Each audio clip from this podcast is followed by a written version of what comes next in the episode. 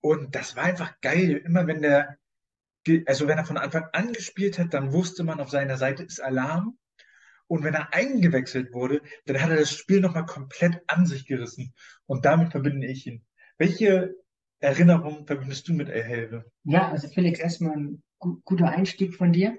Ähm, ja, also da kann ich mich, also kann ich Felix nur recht geben, es ist für uns sehr, sehr überraschend. Also ein Spieler seines Qualitätsstandards, ein Spieler, der auf so vielen, ähm, ja, also der einfach eine Mannschaft besser macht, dass der keinen Verein hat, ist schon ein Rätsel.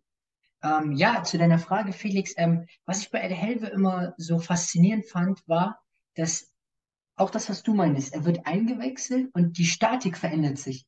Die Mannschaft ist wach, er ist anspielbar, er übernimmt Verantwortung und er ist einfach, ja, er ist einfach so fleißig und bewegt sich so gut in den Räumen und die Mannschaft weiß einfach, okay, wir haben jetzt einen Spieler, der uns Sicherheit gibt.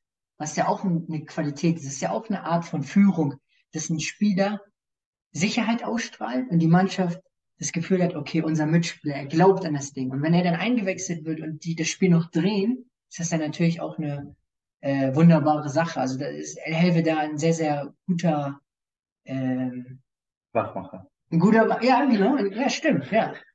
Ja, das ist, das ist der Felix, ne? So kennen wir den Felix, ne? Natürlich, sprachlich immer gut dabei, ne? Der Wachmacher, ja, sehr gut.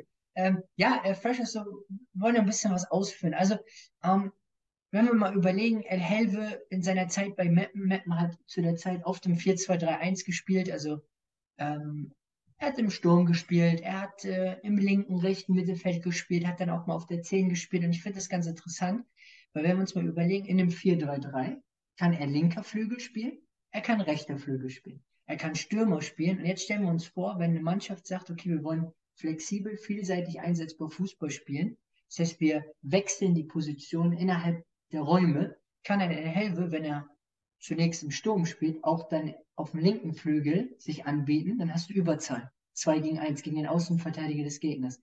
Geht er auf den rechten Flügel, haben wir auch wieder ein 2 gegen 1 Überzahl gegen den anderen Außenverteidiger. Das heißt, du hast mit dem Spieler die Option, dass er die Position statisch interpretiert, sagt, okay, du bist jetzt der Stürmer, du machst die Bälle fest, ähm, leitest die Bälle immer weiter auf die Außen. Oder, und das ist, finde ich, seine größte Fähigkeit, dass er mitspielt.